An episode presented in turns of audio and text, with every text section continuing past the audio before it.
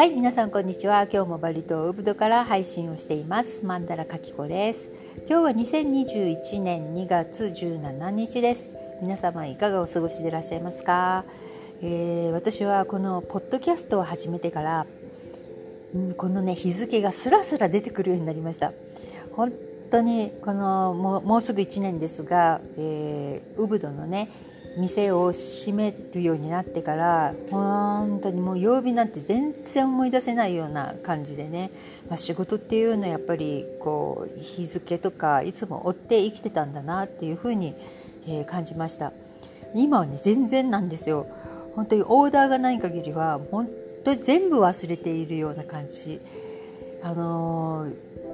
まあ、ストレスはないですよね、まあ、ストレスといったらいつまでこれ続くんだろうっていうストレスはあるんですけれどもだからって言ってこの生活が本当に悪い部分ばかりなのかって言ったらうんなんかそうではないような気もするし何かこう大切なね本質を少し見えてるような気もするんですね。まあ、あの仕事がないっていうのはこういう気分なんだっていうことがね初めて分かったし多分今までみたいに、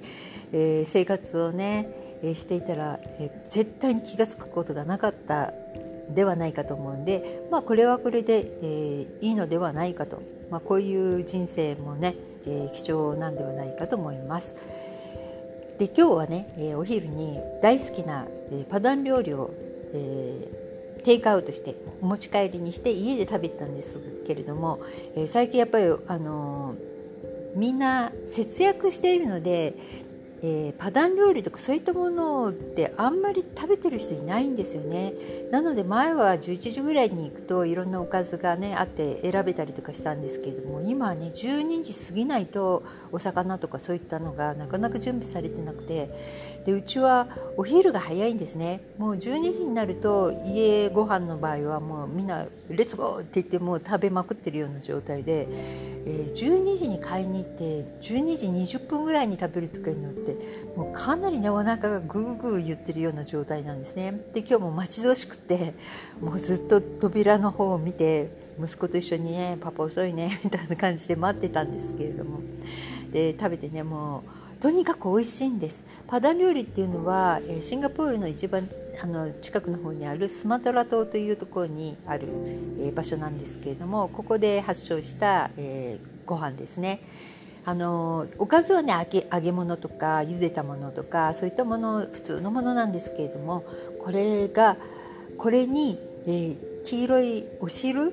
お汁っていうのがタレみたいなものとあとサンバルチリソースをつけてこれを食べるのが本当に美味しいんです。これそれだけでもご飯食べられるっていう感じなんですけれどもね。でなかなかウブドだと、えー、魚料理っていうのが、うん、そんなにないんですね。なのでこのパダン料理はお魚とか、えー、チキンとかあとサピと言われる牛肉ですねとかそういったものがあるのでイスラム教なので、えー、豚料理はもちろんないですけれどもあとナマズの唐揚げとかそういったなんかちょっと変わった食べ物が、えー、選べるように置いてあるんです。で今日本当にね久しぶりでで美味しいね美味しいねって言って主人と一緒に食べていてで主人がねあのこのパダンっていうのはねって言って僕はちっちゃい時からこれずっと食べてるわけだけどって言ってあの主人が生まれたバンカー島っていうところはスマトラ島の隣なんですねなので本間もんのパダン料理がパダンの人たちがパダン料理を、えー、バンカー島でいっぱい開いているので本当の味を知ってるんですよね。で、えー、今日食べてる時にねあのこのねちっちゃい時に本当にね一回食べると明日も食べたくなるんだよって言ってで友達もみんなやっぱりそういう風に言ってた。であの高校生ぐらいの時にね「お前うまい」って言って食べてる時にあの隣で食べてる友達が「パダンってさマリファナかなんか絶対入ってんだよね」でなんでかっていうとあの辺その、えバンカー島もそうだしスマトラ島もそうだしもうパダン料理っていうのが普通であってもうどこにでもあるもの。あのナシブナシブンクスといって持って帰る食べ物ってみんなほとんどパダン料理みたいな感じなんですね。でみんな競争ですよね、えー、各店特に変わった食べ物おかずがあるとかいうものでもないしでその友達がね絶対にマリファナが入ってるんだよってもう本当に私ねそれ聞いた時に「本当なの?」みたいな感じで言い返しましたけどなんでかっていうとそのぐらい美味しいんですね。でこれって最初はね好き嫌いがあるかもしれないんです。えー、そのお汁の中には多分ココナッツのねあの汁が入ってると思うんですなので、えー、その匂いが嫌いな人とかはあんまり好きじゃないかもしれないんですけれども、えー、私たちはもう魅了されてしまっているのでもうこれがねもう何とも言えないあの味でね大好きなんですねもう本当に食べたくなるものって言ったらパダン料理かなっていうまああのバリの料理ももちろん美味しいものたくさんあるんですけれどもでその後にねあのいろいろまた話をしていてなんか主人がね、えー、今年の初めにね私がなんかパあのパあのパパね、えー、何か今年の、えー、抱負はあるの？っていうふうに一応聞いたんです。で前はいつもないないっていうしかないんですなんでかってインドネシア人ってそういうふうに考えたこととかは全然ないらしくてで抱負とか、え目標とかそんなことは考えたことがないっていうでうんと思ったんだけどだんだんだんだん、まあ、20年一緒にいるのであのこのこの間のねお正月の時は「えー、パパあの何がしたいの?」っていうふうに聞いたら「うん今年はねドリアンの木を2本家の敷地内に、え、あの植えるんだ」って言ってまあ半分吹き出しそうになったんですけれどもそれって豊富なのかなってちょっと思ったんですがまあ主人らしいかなと思って、まあ、そこでね「へえ」ってって「で他には?」って聞いて「うんそれだけ今年はね僕はあの家にドリアンの木をね2本立てるんだ」って言われた時は本当にねあのものすごい人だなって 私はね結構こういう考え方って羨ましいなっていう。やっぱり日本的に考えると何々をしなければいけないとか何々ににならなきゃいけないとかなんかそういった考え方がとってもあるけれども彼らはね自分を変えることとか、えー、生活のスタイルをね変えた方がいいとかそういうことを特に望んでいないんではないかと思うんですね。今の自分がとてもいいまあ、お金がねあるとかないとかそういう問題は他にあるとしてもでもそうじゃなくて、えー、逆に言うと今のスタイルを壊すんではなくて足すだけでいいっていう感じなのかなって、えー、ちょっと話ずれていきますけれども前にお手伝いのクットさんに、えー、もしも今お金も時間もあってどっかに自由にね行っていいよって言われたらどこの国に行くっていうふうに聞いたんです。だからすごいね考えた後に「うん私はバリでいいです」って言った時にびっくりしたんですよ。へえと思って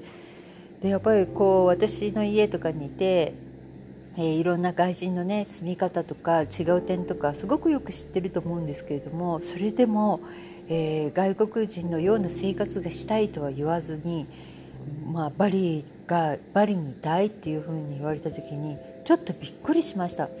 でその後ねえみんなそういうわけじゃないよなっていうやっぱりこう、えー、希望というのがね必ずあるかなと思ってしつこく今度はねスタッフに聞いてみたんですね。でスタッフみんな若い女の子ばっかりなんですけれどもあのみんなに聞くとなかなか恥ずかしがって答えなかったりするんで一人ずつあの私と仕事がね一緒にやる仕事がある時にね一人ずつちょっと聞いてみたんです。なんと全員同じでした。うんこれっていうのはなんかこうチャレンジする気持ちがないとかそういうものなのかなっていうふうに最初思ったんですけれどもそうじゃないんですね。やっぱり自分が置かれている今のところっていうものがとってもいいことを本当は感じているのかなっていうだから、うん、でもバリってこうたくさんのねあのセレモニーとかで本当に一年中大変大変ってバリ人は大変なのってみんなが言ってるけどそれでもバリがいいのって言って聞いても「うん、あのバリがいいです」って言われた時に、うん、なんかいいなっていうふうにすごく思いましたね。なんか他のところだからもっとなんか素晴らしいものがあるとかそういう感覚ではなもっと素晴らしいものが本当は見えてるのかな。まあ他にも理由はあるかもしれないですけれども。うんなんか全然ね私たちと違うんだな。私たちと言うんですかね。私と違うんだなっていうふうに。私は若い時はやっぱり他の国にね出たいっていうのがすごいあった気がするしいろんなもの見てみたいとかいろんなこと経験してみたいとかあったんですけれども、えー、彼女たちはね違うんだなっていうふうに思いました。まあそれが本心かどうかは分かんないですけどね。あのでもまあそういうふうな答えがうん、あったっていうでなんか全然余談になるんですけどねうちの主人ね思い出したんですけどあの日本人のお客さんが主人のことをよく日本人だと間違えて喋り続けている人がいるんです。で前に私はカフェをやっていてで主人はこうえ、いろんなとこをねあの直したりとかしててあのスタッフっていうかここを持ってる人だなと思ったみたいで話しかけたみたいです。で私はあの2階からパーッと降りてきてそれを見かけたんです。であれあの主人何語で喋ってるんだろう日本人の人とって思ってたら、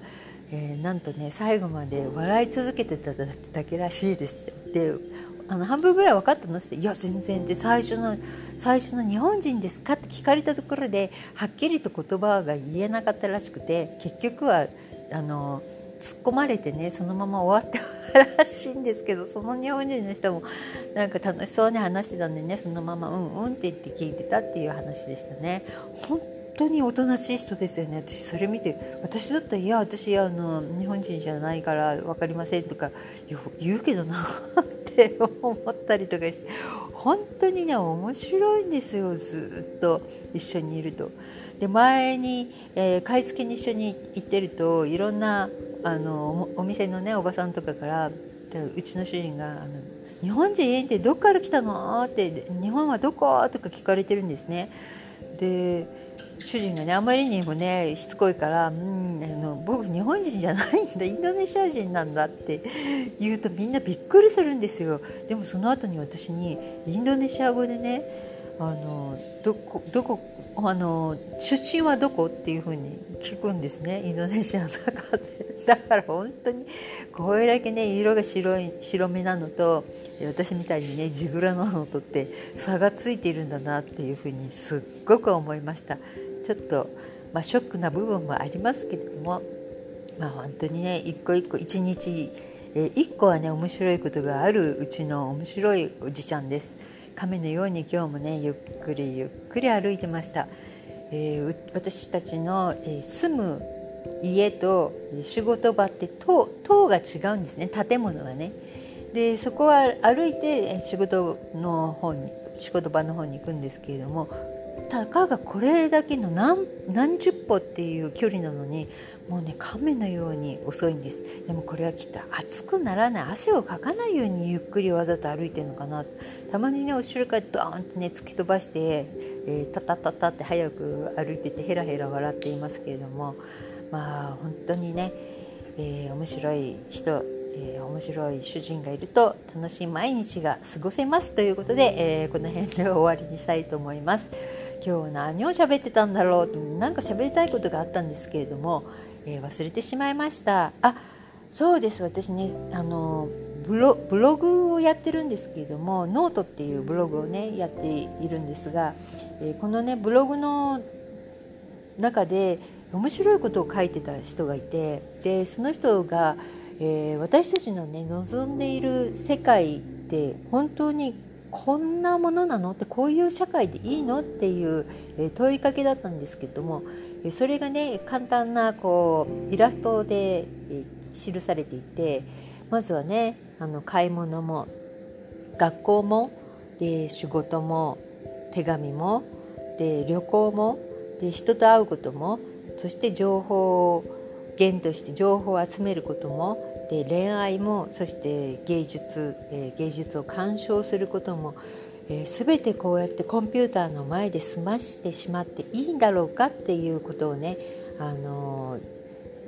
ー、表しているイラストを載せてたんですけれどもこれってものすごい私にとってインパクトがあってちょっとびっくりしました。本当にそうなんですよね。オンラインショッピングオンライン授業。